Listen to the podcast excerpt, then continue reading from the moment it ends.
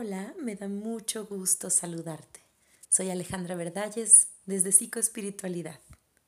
El tema del día de hoy es amor ilimitado. El ego no encuentra amor porque no es eso lo que busca. Antes de mirar fuera, tienes que mirar adentro. Ofrece amor y el amor vendrá a ti, porque el amor se siente atraído por sí mismo. El mundo que ves es el sistema ilusorio de aquellos a los que la culpabilidad ha enloquecido.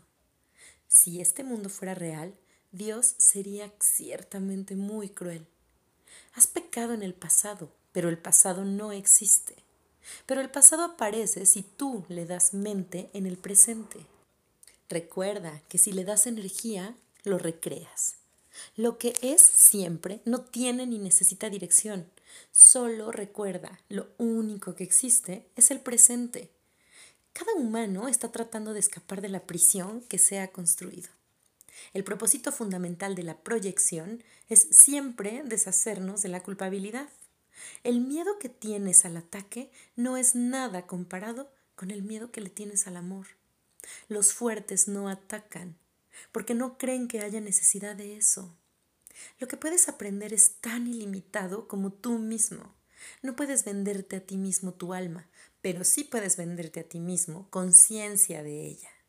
No percibirás tu alma mientras percibas que hay cosas más importantes que ella. Y lo único valioso del mundo son aquellos aspectos que tú contemplas con amor. No están ciegos, sino dormidos, mas tienes que saber el costo que supone el estar dormido y negarte a pagarlo. Muchas veces asociamos el amor con la debilidad y el odio con la fuerza. Pero observa hasta qué punto nos hemos engañado a través de nuestra inconsciencia. El ahora no significa nada para el ego. El presente solo le recuerda al ego viejas heridas y reacciona ante él como si fuera el pasado. Tu ego no puede permitir que te liberes de tu pasado. Así evita que te liberes de verdad y despiertes al presente nuevo. El ego te enseña que siempre te encuentras con tu pasado.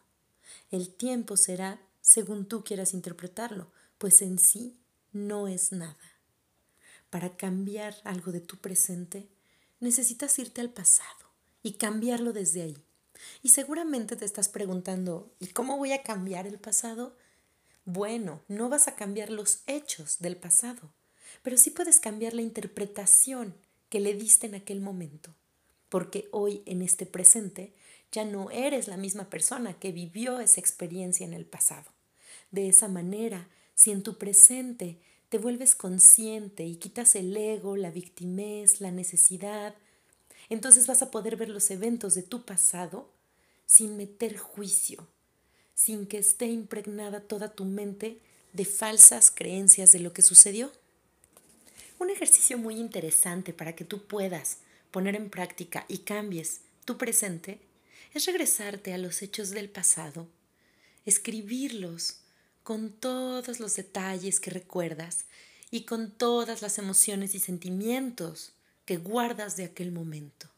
Y después, en otra hoja, vuelves a escribir ese hecho, pero únicamente describiendo cómo fue sin meter sentimientos, emociones, juicios, únicamente describes el hecho. De esa manera vas a tener una comparativa acerca de cómo tú misma, a través de tu ego y tu víctima es tu juicio, te has creado una historia muy dolorosa de lo que fue.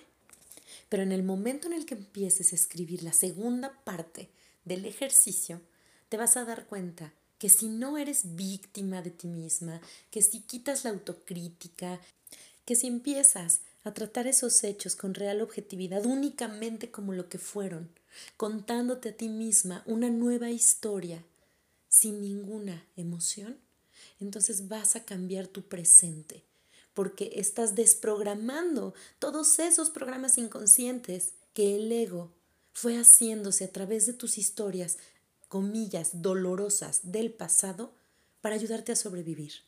El ego tampoco es tu enemigo, Nada más tienes que saber que en ese momento hizo una coraza de protección que sí era útil, pero hoy ya no eres esa persona, ya no estás en ese contexto y ya no necesitas esa ayuda. Espero que este ejercicio te sirva. Si tienes alguna duda, ya conoces nuestras redes sociales, Psicoespiritualidad México. Estamos en Instagram, en Facebook y muy pronto en YouTube. También puedes mandar un WhatsApp al botón de la página de Facebook si quieres ahondar un poco más en el tema de los ejercicios y de la reprogramación. Yo desde aquí te mando un fuerte abrazo, muy, muy cariñoso, recordándote que no estás solo y que mucho nunca es suficiente. Siempre pide más. Hasta la próxima.